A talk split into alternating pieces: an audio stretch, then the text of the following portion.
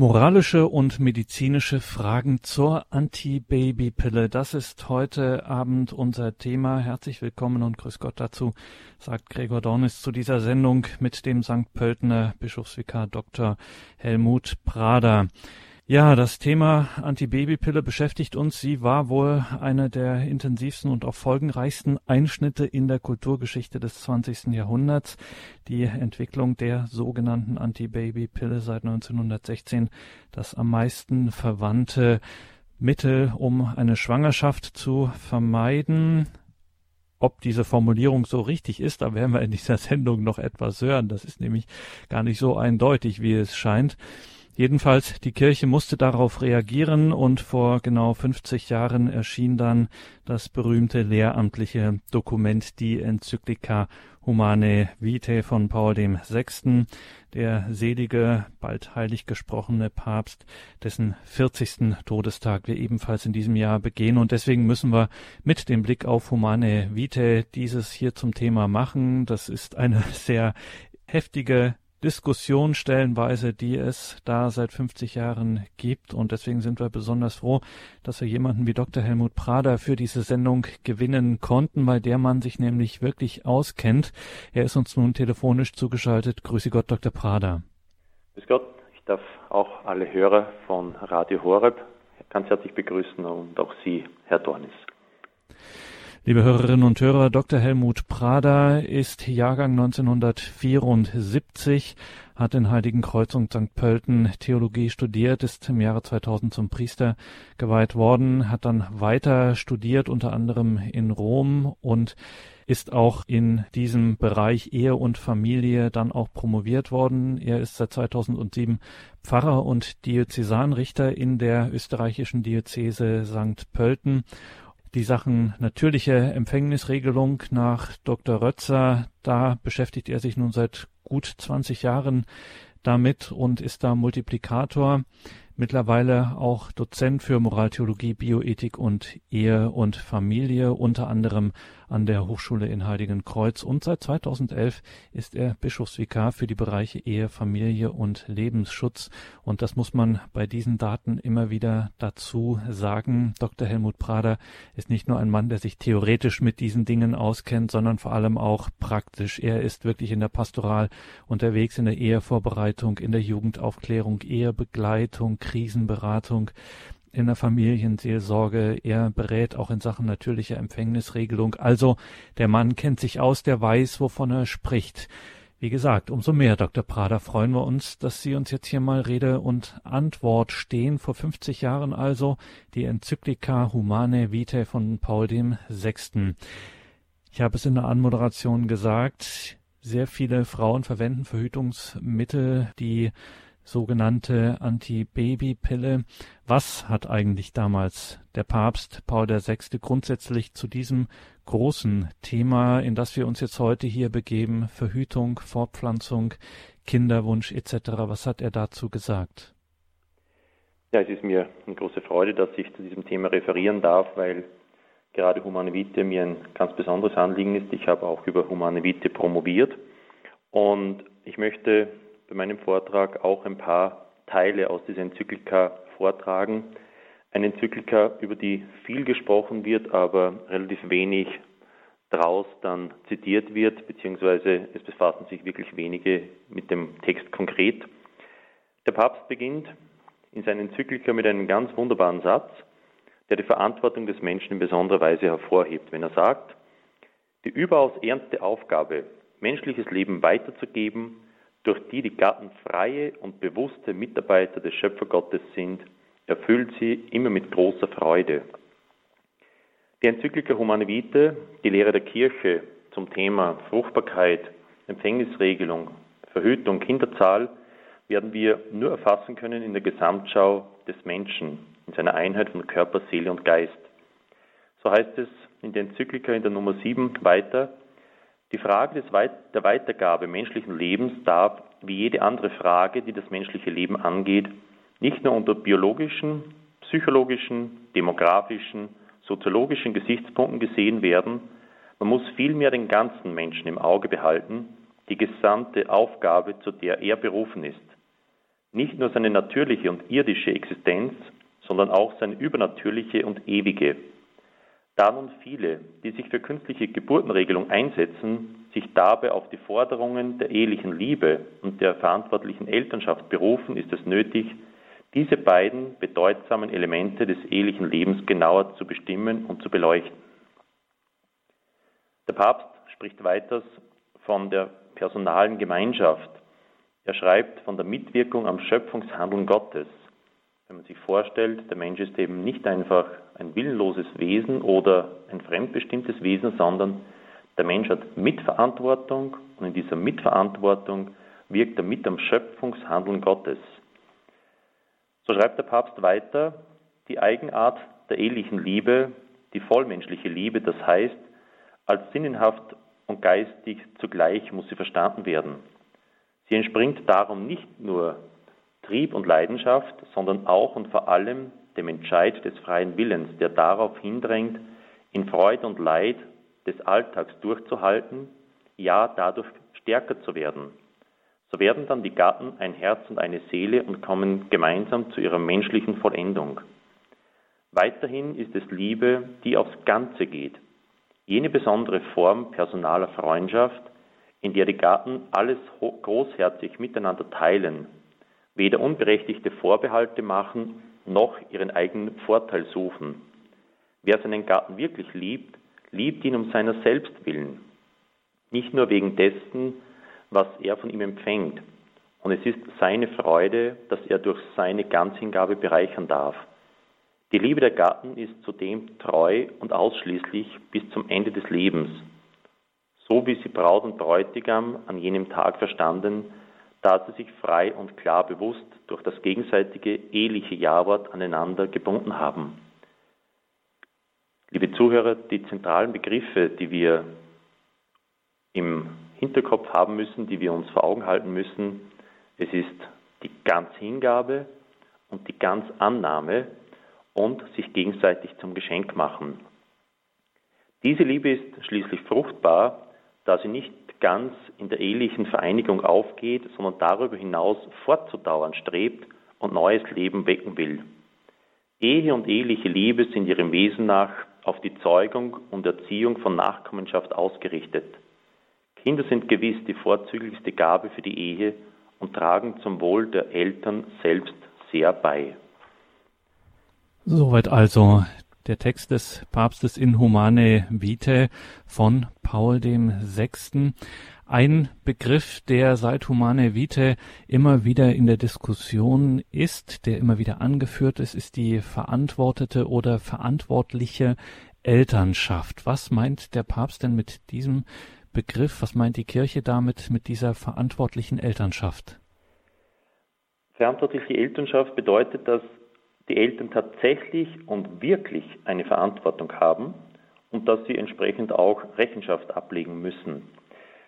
So schreibt der Papst in der Nummer 10 weiter, die Liebe fordert von den Ehegatten, dass sie ihre Aufgabe verantwortlicher Elternschaft richtig erkennen. Diese Aufgabe, auf die man heute mit gutem Recht ganz besonderen Wert legt, muss darum richtig verstanden werden. Sie muss aber unter verschiedenen berechtigten, miteinander zusammenhängenden Gesichtspunkten betrachtet werden. Erstens, es braucht die Kenntnis und Beachtung der biologischen Vorgänge. Das bedeutet, in diesem Sinne bedeutet verantwortliche Elternschaft die Kenntnis und die Beachtung der mit ihnen zusammenhängenden Funktionen. So vermag der Mensch in seinen Fortpflanzungskräften die biologischen Gesetze zu entdecken, die zur menschlichen Person gehören. Zweitens, was dann psychologisch Trieb und Leidenschaft betrifft, so meint verantwortungsbewusste Elternschaft ihre erforderliche Beherrschung durch Vernunft und Willen. Wir sind eben nicht triebbestimmte Wesen wie irgendwelche Tiere, sondern wir haben einen Verstand und dieser Verstand muss auch den Trieb und die Leidenschaft dominieren können. Und drittens, im Hinblick schließlich auf die gesundheitliche, wirtschaftliche, seelische und soziale Situation bedeutet verantwortungsbewusste Elternschaft, dass man entweder nach klug abwägender Überlegung sich hochherzig, und dieser Begriff ist ganz zentral, also hochherzig zu einem größeren Kinderreichtum entschließt, oder bei ernsten Gründen und unter Beachtung des Sittengesetzes zur Entscheidung kommt, zeitweise oder dauernd auf weitere Kinder zu verzichten. Es ist natürlich klar, dass nicht aus jedem ehelichen Verkehr neues Leben hervorgeht. Es gibt eben Zeiten der Fruchtbarkeit und Zeiten der Unfruchtbarkeit. Diese Zeiten darf, soll und muss der Mensch beobachten. Denn es gibt auch eine unverantwortliche Elternschaft. Es kann sein, dass ein Paar kein weiteres Kind vorläufig oder auf Dauer bekommen darf, vielleicht aufgrund der gesundheitlichen Situation, speziell der Frau. Und der Papst sagt eben, es gibt zwei Sinngehalte der Sexualität. Das eine ist diese liebende Vereinigung, diese Liebesbezeugung und andererseits diese grundsätzliche Offenheit für neues Leben. Und diese Offenheit muss in jedem einzelnen ehelichen Akt vorhanden sein, was aber nicht bedeutet, dass Sexualität beschränkt werden müsste darauf, dass wirklich aus jedem einzelnen ehelichen Akt bewusst eine Schwangerschaft angestrebt werden soll. Diese zwei Sinngehalte, die Liebesbezeugung und die Offenheit für neues Leben, die beiden wohnen diesem ehelichen Akt inne. Diese Verknüpfung darf der Mensch nicht eigenmächtig auflösen. Seiner innersten Struktur nach befähigt der eheliche Akt, indem er den Gatten und die Gattin aufs engste miteinander vereint, zugleich zur Zeugung neuen Lebens, entsprechend den Gesetzen, die in die Natur des Mannes und der Frau eingeschrieben sind.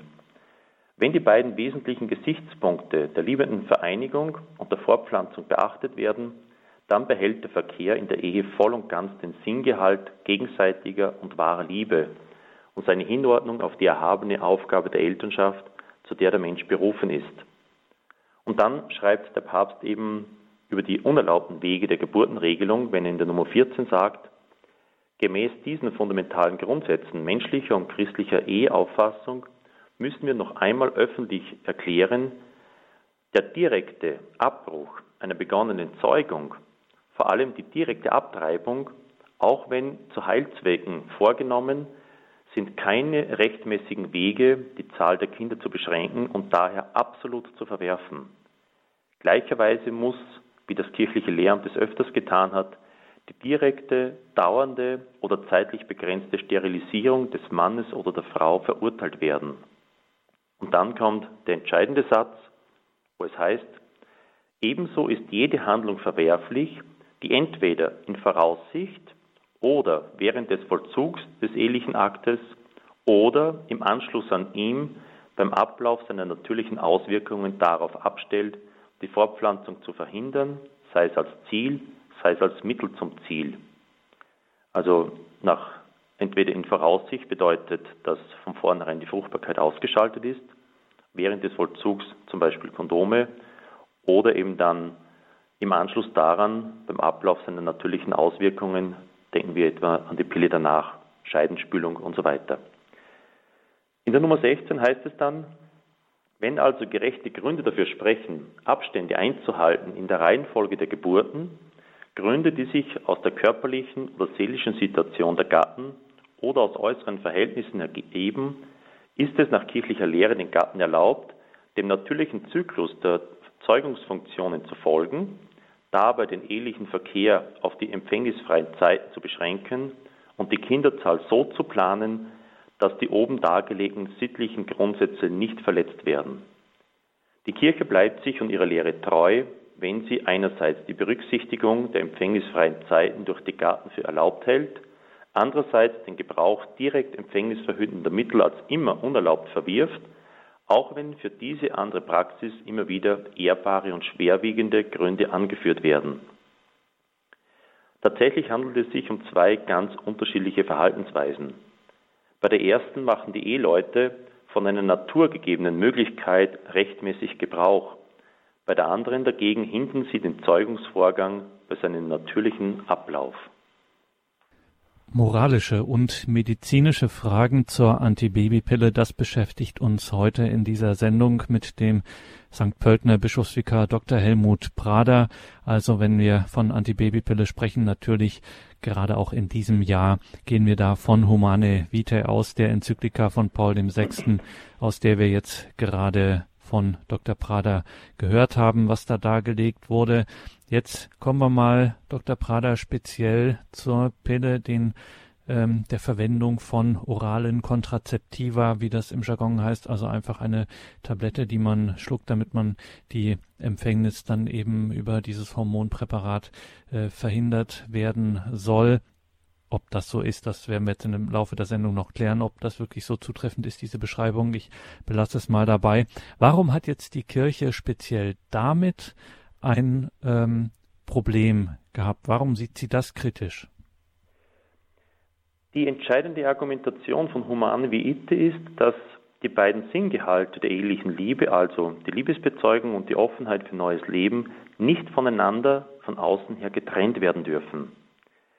Wenn es nun darum geht, welche Wirkweisen und Nebenwirkungen die Antibabypille hat, so sind all diese Faktoren der Wirkweise und Nebenwirkungen nur Stützargumente. Selbst wenn es einmal ein Produkt geben sollte, das einerseits keinerlei Nebenwirkungen hätte und zudem keine frühabtreibende Wirkung, so wäre dieses Mittel trotzdem genauso abzulehnen. Oder anders ausgedrückt, die Pille ist nicht wegen der möglichen frühabtreibenden Wirkung oder wegen der Nebenwirkungen abzulehnen, sondern weil sie die beiden Sinngehalte voneinander trennt. Das ist ganz wichtig in der Argumentation. Vielfach ist es aber so, dass man in der Praxis von den Nebenwirkungen ausgehend mit den Leuten ins Gespräch kommt und dann den wahren Sinn der Sexualität aufzeigen kann, weil viele einen Pillenfrust haben, entsprechende Beschwerden auftreten oder sich unwohl fühlen damit. Und das ist der Hauptteil, wenn ich damit mit Leuten zu tun habe, dass eben Leute deswegen zu mir kommen, weil sie mit der Verhütung überhaupt nicht mehr zufrieden sind. Das heißt aber, um hier nochmal hineinzugehen, Dr. Prader, äh, ja. und um das auch nochmal festzuzurren für die Sendung jetzt, wenn wir hier heute auch speziell auf diese ganzen medizinischen äh, Probleme eingehen, die es mit der Pille gibt, wie Sie eben gerade gesagt haben, auch wenn es die perfekte Anti-Baby-Pille gäbe, ohne Nebenwirkung, ohne irgendetwas äh, Schlimmes oder so, sie wäre trotzdem aus Sicht der katholischen Kirche nicht erlaubt oder nicht möglich, weil es eben diese Verschränkung von Liebesbezeugung und Offenheit für neues Leben einfach zerstört von außen. Ja, genau so ist es. Mhm. Ja, gut. Genau. Also Verhütung ist immer und unter allen Umständen sittlich unerlaubt. So kann man es auch festmachen. Mhm. Warum ist jetzt gerade die Pille in besonderer Weise hinsichtlich der Verhütung zu erwähnen? Dies gilt einerseits deshalb, weil sie einfach die am weitesten verbreitete Methode der Verhütung ist. Weiters kommen bei der Pille im Vergleich zu Kondomen weitere Wirkmechanismen hinzu, die von moralischer Sicht besonders erschwerend sind in der Bewertung. Dazu sind zwei Begriffe von besonderer Bedeutung, die in diesem Zusammenhang von mir mehrfach erwähnt werden. Einerseits geht es um Ovulationshemmung und andererseits um Nidationshemmung. Wenn wir von der ovulationshemmenden Wirkung der Pille sprechen, dann bedeutet dies, dass die Pille einen Eifollikelsprung, also einen Eisprung verhindern soll, damit keine Eizelle freigegeben wird, die befruchtet werden könnte. Von nidationshemmender Wirkung der Pille sprechen wir, wenn es darum geht, dass es zum Eisprung kommt und dadurch die Eizelle befruchtet werden kann. Nidation bedeutet die Einnistung des Kindes spätestens nach zwölf Tagen in der Gebärmutterschleimhaut. Nach der Befruchtung der Eizelle gehen wir davon aus, dass es bereits ein Mensch ist. Im frühesten Stadium braucht das Kind, und ich verwende jetzt ganz bewusst diesen Namen und nicht Embryo, insgesamt etwa sechs Tage zum Aufwandern im Eileiter und dann weitere fünf bis sechs Tage zur Einnistung in der Gebärmutterschleimhaut. Wenn nun in dieser Phase die Pille einwirkt, und die Aufwanderung oder Einnistung verhindert, spricht man von einer nidationshemmenden Wirkung. Nichts anderes als eben von der Bedeutung her, es ist eine frühabtreibende Wirkung. Zu unterscheiden sind auch verschiedene Pillenarten, besonders die Minipille und die Mikropille und das Dreiphasenpräparat, die ich aber als eine Kategorie zusammenfassen möchte, weil sie in der Zusammensetzung der einzelnen Pillen im Laufe der dreiwöchigen Einnahme unterschiedlich sind in der Wirkweise hingegen ident. Auf die Minipille kann ich hier nicht separat eingehen. Also ich spreche hier eben vor allem vom Dreiphasenpräparat und von der Mikropille. Diese Arten der Pillen haben vier Wirkweisen. Die Zahlen, die ich verwende, entnehme ich von Dr. Ehmann, einem der bekanntesten und aus meiner Sicht besten Gynäkologen im deutschen Sprachraum, der jahrzehntelang in diesem Bereich geforscht und sehr viele Artikel und Beiträge zu diesem Thema auch veröffentlicht hat und wo ich sehr viele Fortbildungen gemacht habe. Was sind nun die vier Wirkweisen? Es ist grundsätzlich falsch, die Pille als reines Kontrazeptivum, als ein Mittel zur Empfängnisverhütung anzusehen. Denn von ihren allgemein anerkannten vier Hauptwirkungen kommen nur zwei vor einer Empfängnis zur Entfaltung. Empfängnisverhütend sind nur die ersten beiden Wirkweisen, nämlich die Ovulationshemmung, das heißt die Unterdrückung des Eisprungs, und zweitens die Eindickung des Schleims im Gebärmutterhals, dem Zervixschleim. Daraus resultiert die Hinderung der Samenzellen am Weiterkommen. Die beiden anderen prinzipiellen Wirk- und Hauptwirkungen werden bezeichnet als Tubenfaktor und als Endometriumfaktor. Sie wirken sich erst aus nach der Empfängnis, nach der Konzeption. Sie können daher weder von der Sache noch vom Wortsinn her als kontrazeptiv bezeichnet werden, sondern gehören dem Bereich der sogenannten Interzeption an, was etwa so viel wie Nachverhütung bedeutet. Der Tubenfaktor, der dritte Faktor, den ich genannt habe, bezeichnet die Fähigkeit des Eileiters, das Kind im Eileiter weiterzuleiten. Endometriumfaktor ist der Aufbau der Gebärmutterschleimhaut, damit ein Kind sich in der Gebärmutter einnisten kann. Es ist das in der Pille enthaltene künstliche Gestagen, das sowohl auf die Tuben, also auf die Eileiter, als auch auf das Endometrium, also die Gebärmutterschleimhaut, einwirkt. Ohne diese Wirkung würde sich der Embryo drei Tage lang durch den Eileiter bewegen. Er könnte sich ernähren von Lyravat und Laktat das der Eileiter reichhaltig absondert. Nach weiteren drei Tagen des Wartens, also am sechsten oder siebten Tag nach der Befruchtung der Eizelle, auch Embryonaltag genannt, würde er mit seinen Einnistungen in der Gebärmutterschleimhaut beginnen, was auch als Nitation bezeichnet wird. Es gibt eine genaue zeitliche Abstimmung auf seine Ankunft am siebten Tag in der Gebärmutter. Die übrigen Mechanismen werden ganz klar in den Beipackzetteln verschiedener Pillenpräparate genannt. Ich möchte hier nur aus den Beipackzetteln von vier gängigen Pillenpräparaten zitieren. Ich könnte auf insgesamt 57 Beipackzettel zurückgreifen. Im ersten Beipackzettel heißt es, wortwörtlich, durch die Hormonzufuhr kommt es zu einer Hemmung der Eireifung und der Ovulation, zu Veränderungen des Endometriums, das damit ungeeignet zur Nidation wird. Die Spermiendurchlässigkeit des zervikalen Schleimpfropfens wird unterdrückt und die Tubenmotilität negativ beeinflusst. Aus diesen Faktoren resultiert eine sichere Empfängnisverhütung, wenn das Präparat vorschriftsmäßig eingenommen wird. In einem zweiten Beipackzettel heißt es, zusätzlich wird unter dieser Pille der Schleim im Gebärmutterhals zäher sodass männliche Samenzellen nicht in der Gebärmutter aufsteigen können. Außerdem wird die Gebärmutterschleimhaut nur unvollkommen für die Einbettung eines befruchteten Eies vorbereitet. Dieses Präparat schützt also durch mehrfache verschiedene Wirkprinzipien vor dem Eintreten einer ungewollten Schwangerschaft. Im dritten von mir gewählten Beipackzettel heißt es, dieses Produkt wirkt dreifach sicher. Es reifen keine befruchtungsfähigen Eizellen mehr heran und es findet kein Eisprung mehr statt. Das Sekret vor dem Gebärmutterhals wird durch die Einwirkung des Gestagens dickflüssig und undurchlässig für die Samenzellen. Die Gebärmutterschleimhaut wird nicht für eine Einnistung der Eizelle vorbereitet. Und in einem vierten Beipackzettel heißt es, in der Pille sind diese Hormone nur so dosiert, dass sie auf dreifache Weise ein Empfängnis verhüten. Die Pille verhindert Eireifung und Eisprung, der männliche Samen findet kein befruchtungsfähiges Ei. Die Pille verhindert den vollständigen Aufbau der Gebärmutterschleimhaut. Das Ei kann sich nicht einnisten. Die Pille verdickt den Schleim im Gebärmutterhals. Es wird für Samenzellen unpassierbar. Moralische und medizinische Fragen zur Antibabypille, unser Thema in dieser Sendung.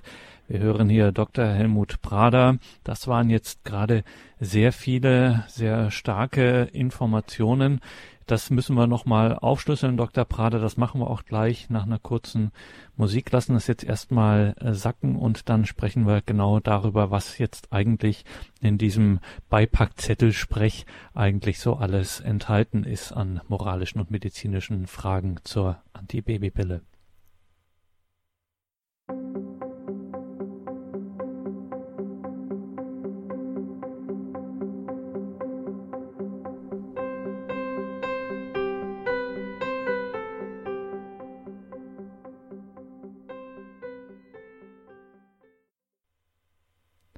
Sie haben eingeschaltet bei Radio Horeb und Radio Maria. Heute eine Sendung mit dem St. Pöltener Bischofsvikar Dr. Helmut Prader. Unser Thema moralische und medizinische Fragen zur Antibabypille. Es ist dieses Jahr 50 Jahre Humane Vitae von Paul VI., dessen Ableben, dessen Heimgang vor 40 Jahren wir in diesem Jahr ebenfalls gedenken. Dr. Prader, jetzt haben wir ganz viel von den Beipackzetteln dieser verschiedenen Pillenpräparate gehört. Was steht denn da jetzt eigentlich drin? Das ist ja der übliche, äh, der übliche Jargon auf solchen Zetteln. Was steht denn da eigentlich? Was bei diesen Beipackzetteln auffällt, es wird erstens nie von einem Embryo gesprochen, sondern gar nur mehr von einer Eizelle, die sich halt nicht einnissen kann. Das ist aber eben nicht richtig. Es handelt sich um einen Embryo, um einen Menschen im Anfangsstadium. Es wird genannt Hemmung der Eireifung und der Ovulation. Es kommt also zu keinem Eisprung. Ein Ei kann nicht befruchtet werden.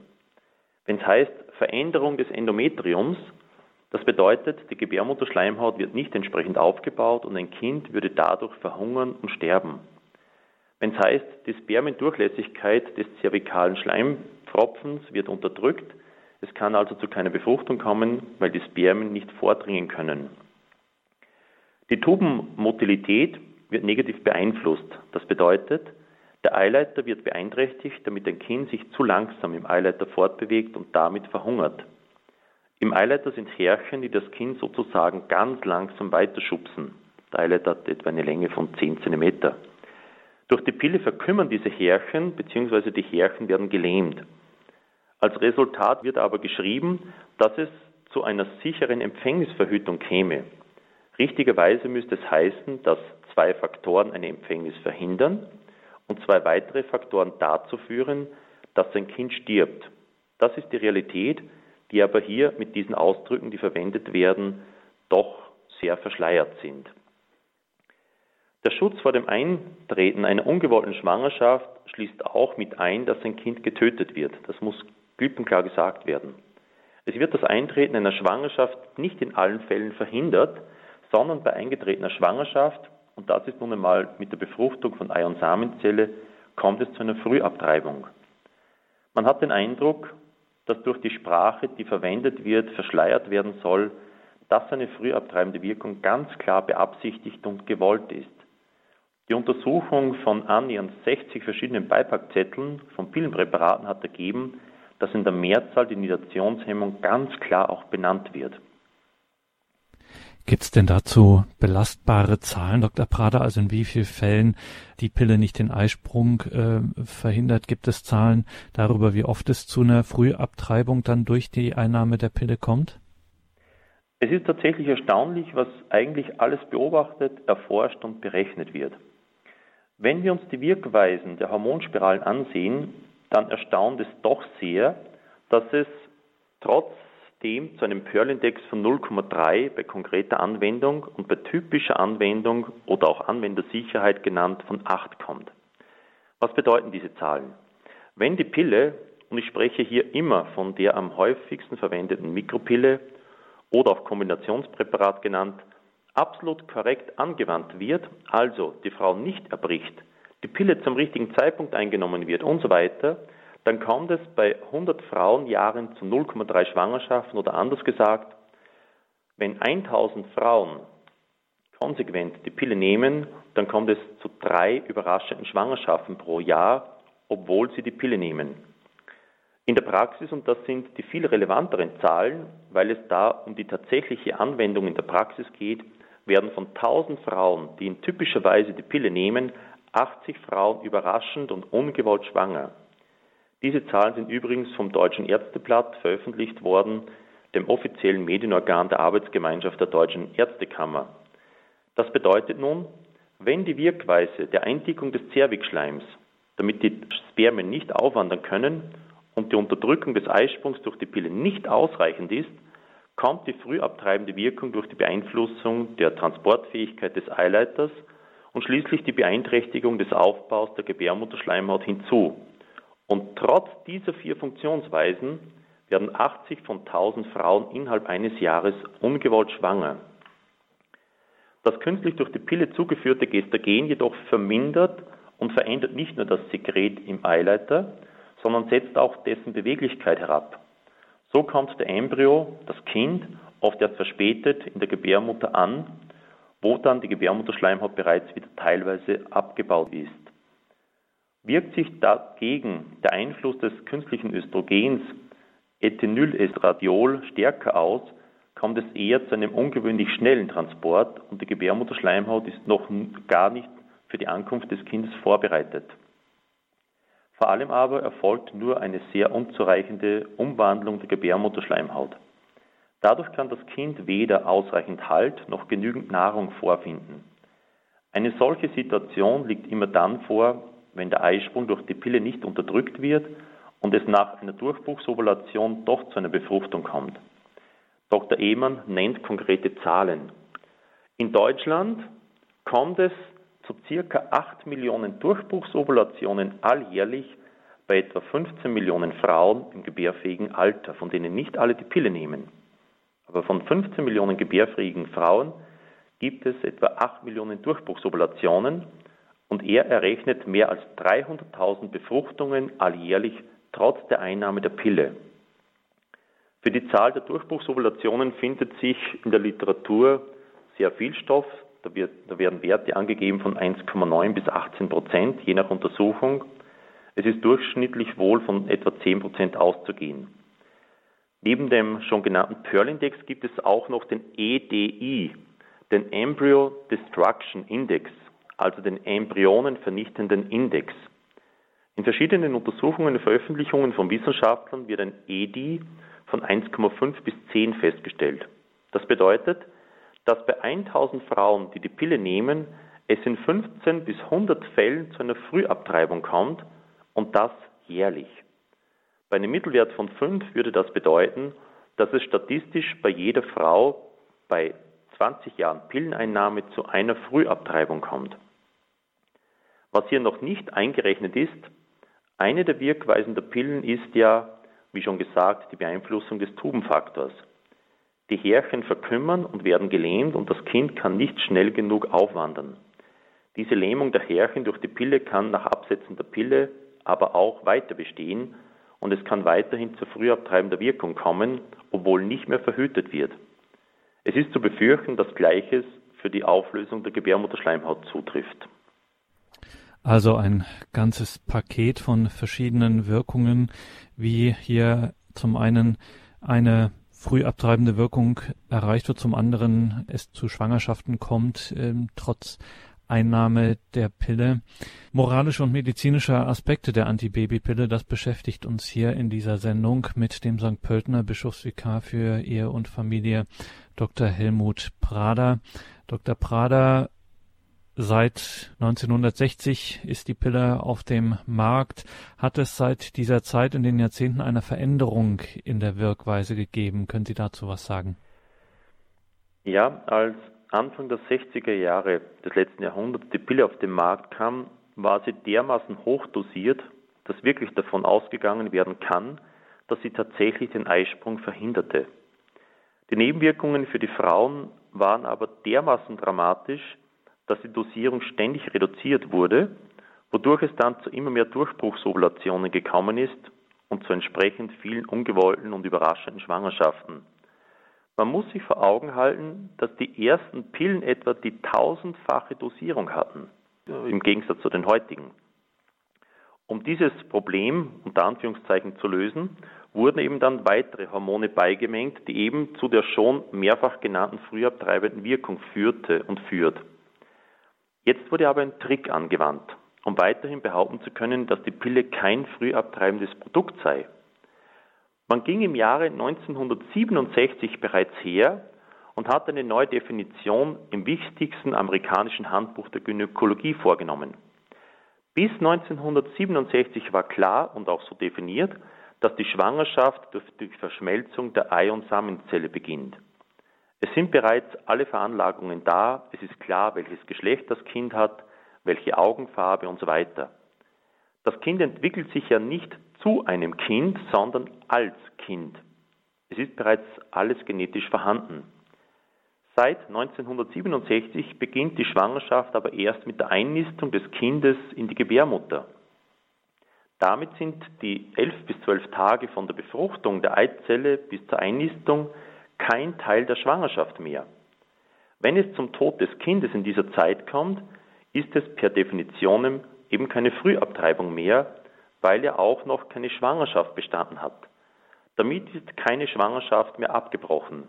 Mit einem kleinen Trick also wurden diese zwölf Tage umdefiniert. Dieser Umstand führt dann auf so manchen Homepages, die sich mit diesen Fragen beschäftigt, wenn es darum geht, schwanger werden zu wollen, zu ganz kuriosen Formulierungen. Ich möchte da von einer Homepage etwas zitieren, da heißt es, die erste Schwangerschaftswoche fällt in eine Zeit, in der faktisch eigentlich noch keine Schwangerschaft besteht. Also man muss sich diese Zeilen jetzt wirklich auf der Zunge zergehen lassen, wie widersprüchlich die sind. Also, die erste Schwangerschaftswoche fällt in eine Zeit, in der faktisch eigentlich noch keine Schwangerschaft besteht. Erst ab der dritten Schwangerschaftswoche sind sie dann tatsächlich schwanger. Streng genommen besteht in der zweiten Schwangerschaftswoche, genau wie in der ersten Woche, noch keine Schwangerschaft. Es stellt sich jetzt die Frage, wie jetzt? Wie kann eine Frau nicht schwanger sein, wenn sie es aber doch schon ist, weil ja die Eizelle bereits befruchtet ist? Die Situation ist wahrlich paradox. Vom Zeitpunkt der Befruchtung der Eizelle an bis zur Einnistung ist es laut Definition noch keine Schwangerschaft. Sobald das Kind jedoch in der Gebärmutterschleimhaut sich eingenistet hat, ist die Frau am Beginn der dritten Schwangerschaftswoche. Das klingt völlig unlogisch und es ist es auch. Es ist deshalb unlogisch, weil man einen sprachlichen Trick anwenden musste, um behaupten zu können, die Pille hätte ja keine frühabtreibende und schwangerschaftsabbrechende Wirkung, weil ja nur eine bestehende Schwangerschaft abgebrochen werden kann. Man ignoriert einfach ganz bewusst diese zwölf Tage, sobald aber der 13. bis 15. Tag da ist, spricht man dann von der dritten Schwangerschaftswoche und rechnet die beiden Wochen ganz selbstverständlich wieder dazu. Nach diesem Denken, die jeder Logik entbehrt, kann ein Arzt dann eben sagen, dass die Pille keine frühabtreibende Wirkung hat. So gibt es einerseits den Beginn des menschlichen Lebens mit der Verschmelzung von Ei- und Samenzelle und zwölf Tage später dann den Beginn der Schwangerschaft. Um das etwas zu verdunkeln, spricht man vielfach dann aber nicht mehr vom menschlichen Leben, sondern von der befruchteten Eizelle oder wie bereits aus einem Beipackzettel eines Pillenpräparates zitiert, einfach nur mal von der Eizelle. Die Eizelle ist es dann, die sich eben nicht einnisten kann. In diesem Fall muss man sagen, auch eine halbe Wahrheit ist letztlich eine Lüge. Die heute in Deutschland übliche Rechtsprechung bezüglich Embryonenvernichtung durch die beliebige nidationshemmende Methode oder Wirkstoffe gründet sich auf folgenden gültigen Gesetzestext, wo es heißt, im Strafgesetzbuch 218-1, Handlungen, deren Wirkung vor Abschluss der Einnistung des befruchteten Eis in die Gebärmutter eintritt, gelten nicht als Schwangerschaftsabbruch im Sinne des Gesetzes also Handlungen, deren Wirkung vor Abschluss der Einnistung des befruchteten Eis in der Gebärmutter eintritt, also Verhungern im Eileiter oder nicht einnisten können, gelten nicht als Schwangerschaftsabbruch im Sinne dieses Gesetzes. Auch hier im Gesetzestext findet sich ein wichtiger Widerspruch. Der Schutz des Embryos beginnt nach dieser Formulierung erst mit der Einnistung. Wenn aber künstliche Befruchtung gemacht wird, dann besteht sehr wohl der Schutz des tiefgefrorenen Embryos im Vier- oder Achtzellstadium. So kann ein Autor namens Lauritzen dann schreiben, dass das menschliche Leben zweifellos mit der Verschmelzung von Ei- und Samenzelle und der darauf folgenden Teilung des Eis beginnt. Der Arzt und der Jurist würden aber vor dem Problem stehen, dass man bei der normalen Befruchtung mindest, zumindest diesen Beginn des Lebens nicht feststellen könne. Für die ärztliche wie auch für die juristische Beurteilung sei es daher entscheidend zu wissen, von welchem Zeitpunkt ab der Beginn einer Schwangerschaft objektiv feststellbar sei und dies sei heute unmittelbar nach der Einpflanzung der Gamete im Endometrium der Fall.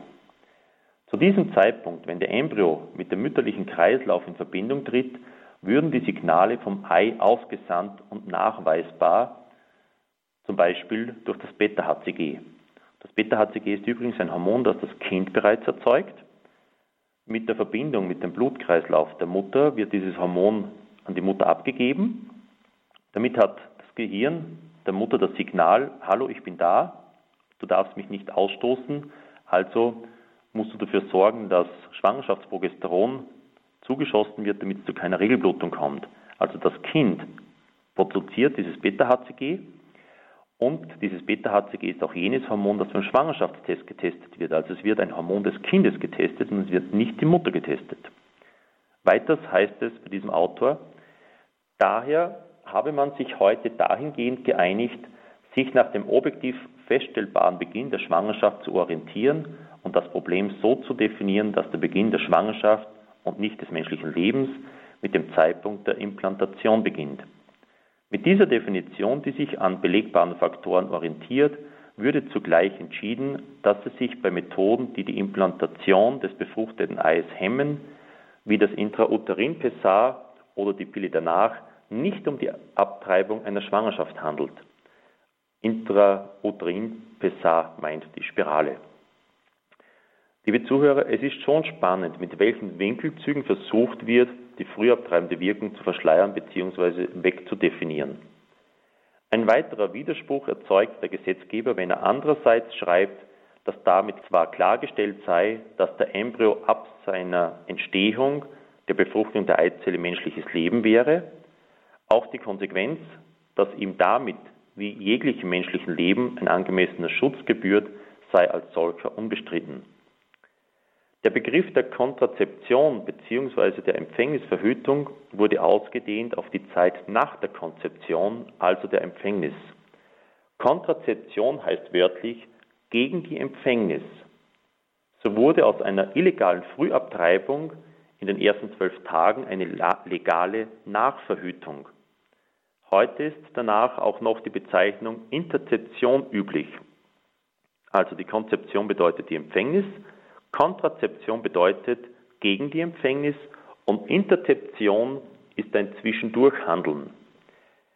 Es sei an dieser Stelle erlaubt, auf eine nicht ganz abwegige sprachliche Parallele hinzuweisen. Beim Militär gibt es den Interceptor, zu Deutsch Abfangjäger. Dabei handelt es sich um ein besonders agiles Flugzeug zum Abschießen feindlicher Maschinen. Verzeihen Sie mir den Zynismus, aber genau das sind die zwei, sind zwei dafür Wirkweisen der Pille. Ein Kind wird auf dem Weg zur Einnistung interzeptiert, also abgeschossen. Eine harte Formulierung, aber wie wir gerade gehört haben, nicht an den Haaren herbeigezogen. Dr. Helmut Prader ist heute bei uns zu Gast in dieser Sendung, wo es um moralische und medizinische Fragen zur Antibabypille geht. Dr. Helmut Prader ist unter anderem Bischofsvikar für Ehe und Familie in der Diözese St. Pölten in Österreich. Er lehrt auch an Hochschulen und ist auch in der Praxis, in der Seelsorge, in der Paarbegleitung, in der Jugendaufklärung, in der Ehevorbereitung, im Krisenmanagement etc.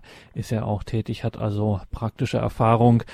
Wir müssten darüber noch vieles besprechen, Dr. Prader, aber so viel haben wir auf jeden Fall von Ihnen gelernt, ähm, wir müssten äh, da eigentlich auch nochmal unseren gesamten Sprachgebrauch in dieser Hinsicht ein bisschen überprüfen, äh, ob wir da immer so die richtigen äh, Formulierungen haben. Also man merkt es schon allein, wie sich der Eindruck ändert, wenn Sie statt eben Embryo oder gar Eizelle, wenn Sie vom Kind äh, sprechen. Aber eigentlich ja. streng genommen müsste man das immer machen.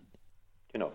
Ja, mhm. ich mache das auch bei, bei Vorträgen bei Jugendlichen. Ich kann mich einmal daran erinnern, da war ich bei 18-jährigen Gymnasiastinnen eingeladen, 30 Gymnasiastinnen. Und da ging es eben um die Lehre der Kirche, über Sexualität und so weiter. Und ich habe dann gesagt, ja, es wissen doch eh alle, wie die Pille funktioniert. Aber damit wir alle auf dem gleichen Stand sind, habe ich eine Folie aufgelegt mit einem Querschnitt der Gebärmutter und dem Eierstock und habe dann eben erklärt, wo diese vier Wirkweisen der Pille sind. Und ich habe dann vom Zeitpunkt der Befruchtung weg ganz bewusst immer den Begriff Kind verwendet. Und ich bin von dreien so aggressiv und massiv angegriffen worden in dieser, dieser Klasse, dass ich mir dachte, diese Aggressivität kann es eigentlich nur geben, wenn jemand nicht nur die Pille nimmt, sondern womöglich schon abgetrieben hat. Ja. Ja. Und da merkt man eben auch, gerade äh, an so einer Aggression ist dann auch zu sehen, es ist eben doch etwas dran, wenn wir vom Kind sprechen. Mhm. Mhm. Ja. ja. Moralische und medizinische Fragen zur Antibabypille. Es gibt noch einiges zu besprechen. Jetzt machen wir erstmal nochmal eine Musikpause und dann sprechen wir weiter mit unserem heutigen Studiogast, mit unserem heutigen Gast, Dr. Helmut Prader.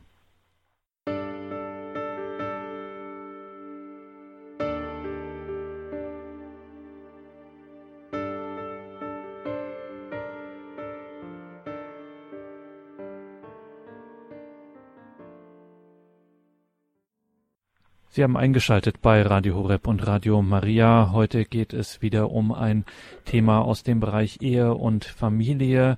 Es geht um moralische und medizinische Fragen zur Antibabypille und in Sachen Ehe und Familie kennt sich Dr. Helmut Prader aus der österreichischen Diözese St. Pölten bestens aus und gerade auch und gerade zu Fragen der Pille. Er hat unter anderem über die Enzyklika Humane Vitae promoviert. Humane Vitae in diesem Jahr 50-jähriges Jubiläum, die Enzyklika von Paul dem Sechsten. Jetzt haben wir Dr. Prader viel über die Wirkweisen, die früh abtreibenden Wirkungen der Pille gesprochen. Man hört immer wieder davon, dass die Pille auch Auswirkungen auf die Gesundheit der Frauen selber hat, also derjenigen, die die Pille nehmen. Können Sie uns dazu noch was sagen? Ja, aus Zeitgründen kann ich hier nur auf ein paar Wirkweisen hinweisen, auf ein paar Auswirkungen. Das Thema wäre eben einen eigenen Vortrag wert. Die Dinge, die ich hier aufzähle, werden sowohl in den Beipackzetteln als auch in verschiedenen Studien und Publikationen genannt. Ich könnte auch Prozentangaben machen, was aber letztlich nur zu verwirrend wäre. Ich zähle einfach auf, was man in Beipackzetteln über die Wirkweisen oder Nebenwirkungen der Pille lesen kann.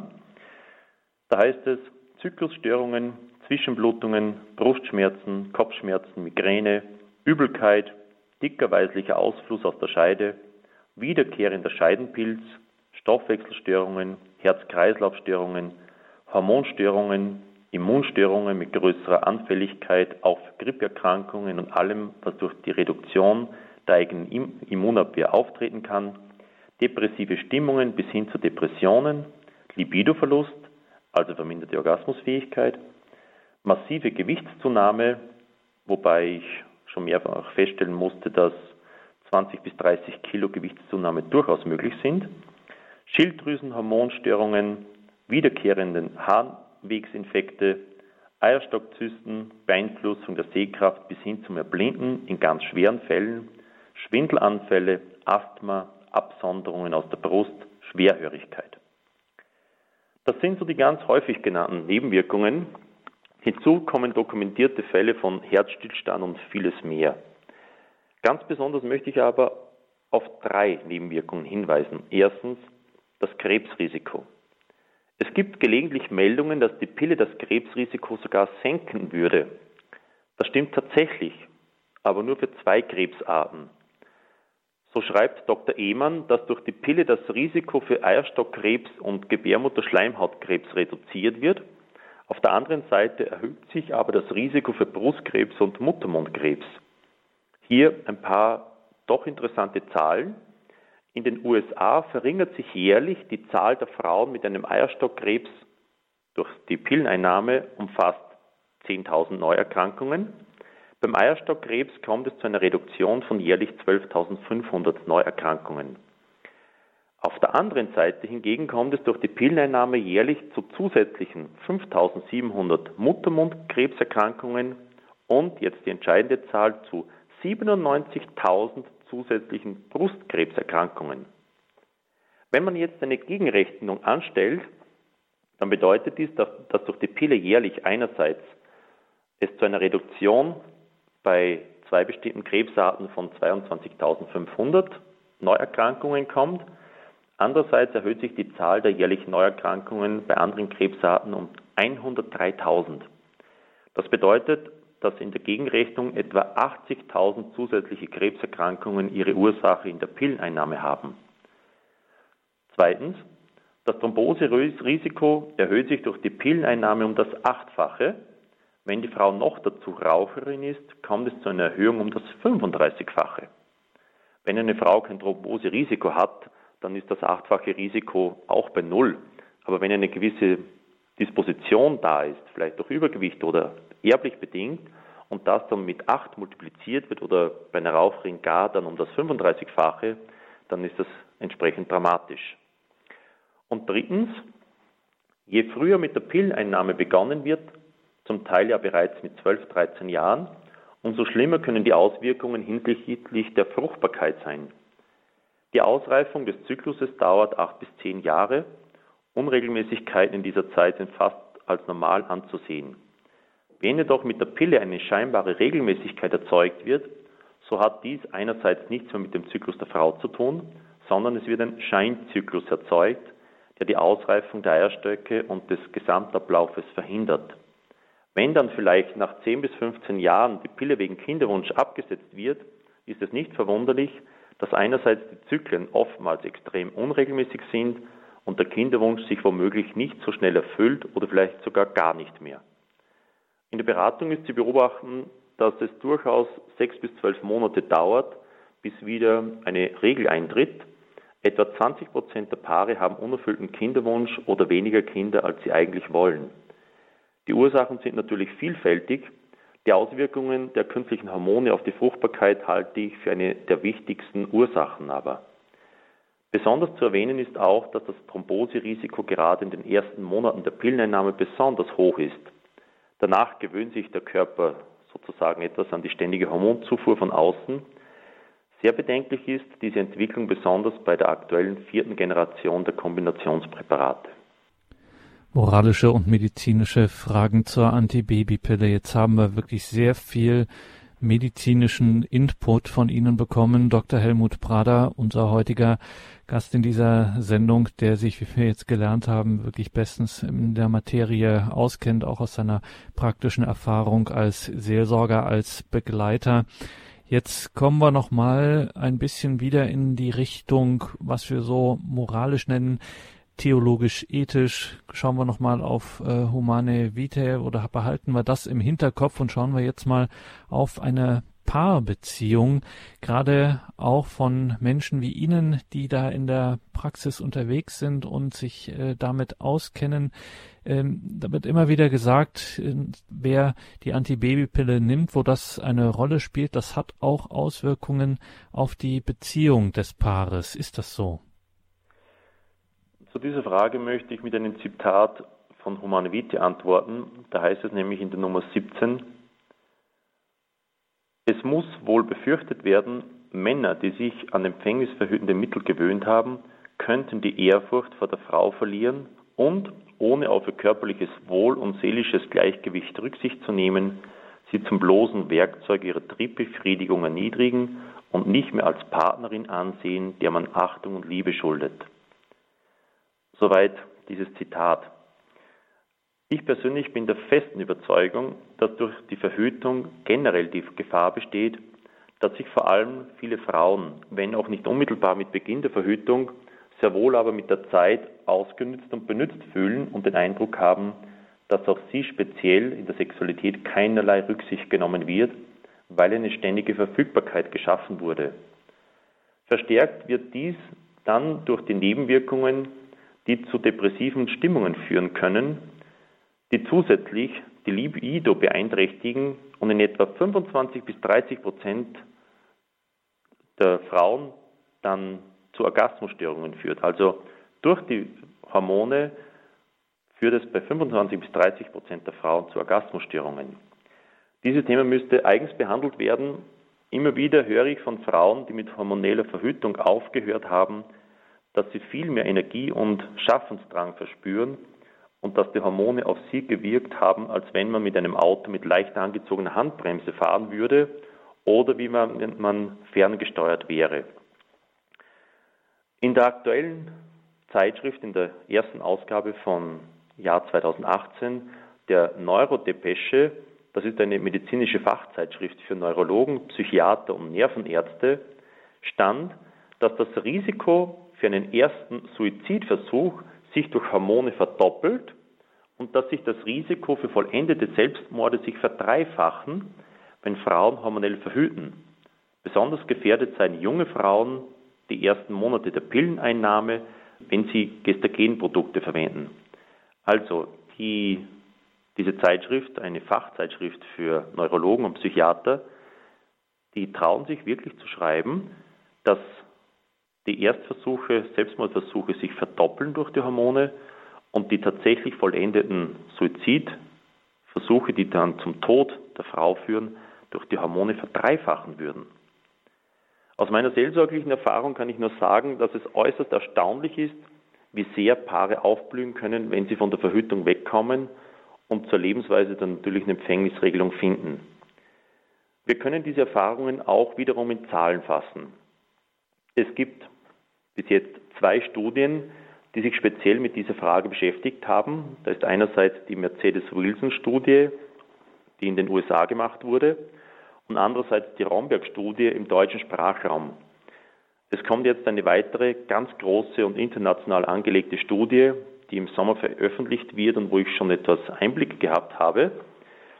Alle drei Studien kommen zu sehr ähnlichen Ergebnissen, die ich folgendermaßen zusammenfassen möchte.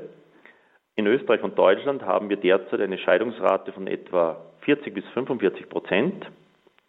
Paare, die die Lebensweise der natürlichen Empfängnisregelung leben und keinen, keine religiöse Praxis haben, haben eine Scheidungsrate von 4 bis 5 Prozent.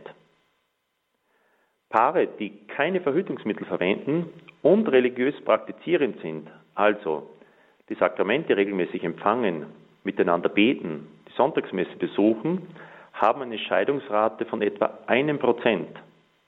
Also 40 bis 45 Prozent Scheidungsrate in der Gesamtbevölkerung.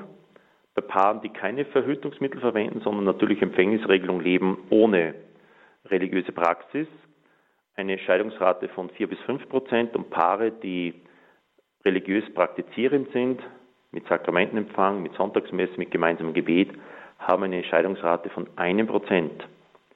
Diese Unterschiede sind einfach verblüffend und andererseits dramatisch. So möchte ich bewusst auch mit einem Zitat aus Humane Vitae abschließen. Da heißt es in der Nummer 21, sittlich geordnete Geburtenregelung aber verlangt von den Gatten vor allem eine volle Anerkennung und Wertschätzung der wahren Güter des Lebens und der Familie, ferner eine ständige Bemühung um allseitige Beherrschung ihres Selbst- und ihres Trieblebens. Ganz sicher ist diese geistige Herrschaft über den Naturtrieb ohne Askese nicht möglich.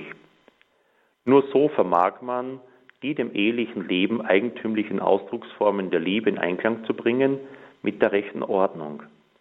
Das gilt besonders für jene Zeiten, in denen man enthaltsam leben muss. Solche Selbstzucht, Ausdruck ehelicher Keuschheit, braucht keineswegs der Gattenliebe zu schaden. Sie erfüllt sie vielmehr mit einem höheren Sinn für Menschlichkeit. Solche Selbstzucht verlangt zwar beständiges sich bemühen, ihre heilsame Kraft aber führt die Gatten zu einer volleren Entfaltung ihrer selbst und macht sie reich an geistlichen Gütern. Sie schenkt der Familie wahren Frieden und hilft, auch sonstige Schwierigkeiten zu meistern. Sie fördert bei den Gatten gegenseitige Achtung und Besorgtsein füreinander.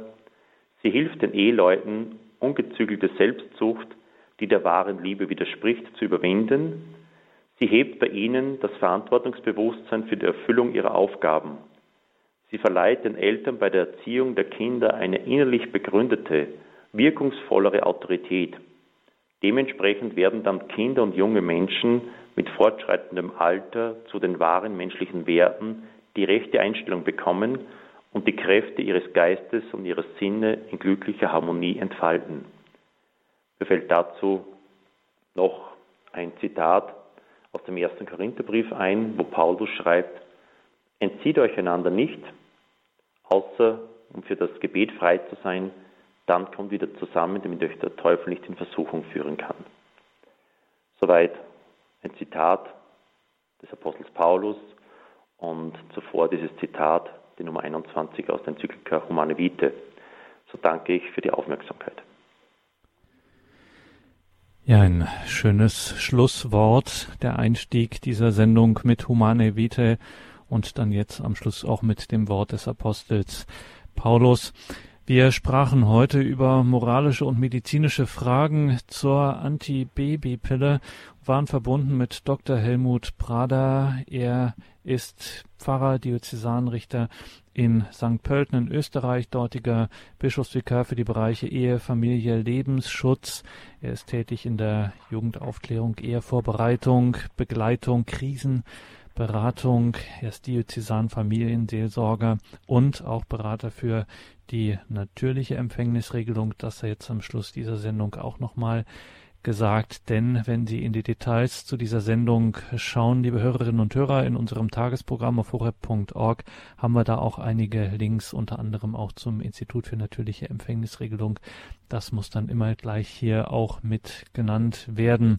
Das waren heute viele Informationen. Ich bin mir sicher, vieles von dem, was wir heute gehört haben, war doch für manche neu. Das hat man so in dieser Weise noch nicht gehört. Deswegen hier erst recht der Hinweis darauf, dass wir das alles natürlich auf einer CD für Sie mitgeschnitten haben, die Sie sich bestellen können, kostenlos beim Radio Horeb CD-Dienst, den Sie ab Montag entweder telefonisch ab Montag erreichen, in Deutschland unter der 083 28 921 120 oder aber auf der Homepage im Tagesprogramm kann man sich einfach mit ein paar Klicks diese CDs bestellen, beziehungsweise dann morgen im Laufe des Tages steht das Ganze auch online und dann spielt Ihnen die Radio Horeb App direkt am Computer oder auch Alexa spielt Ihnen das dann gern vor.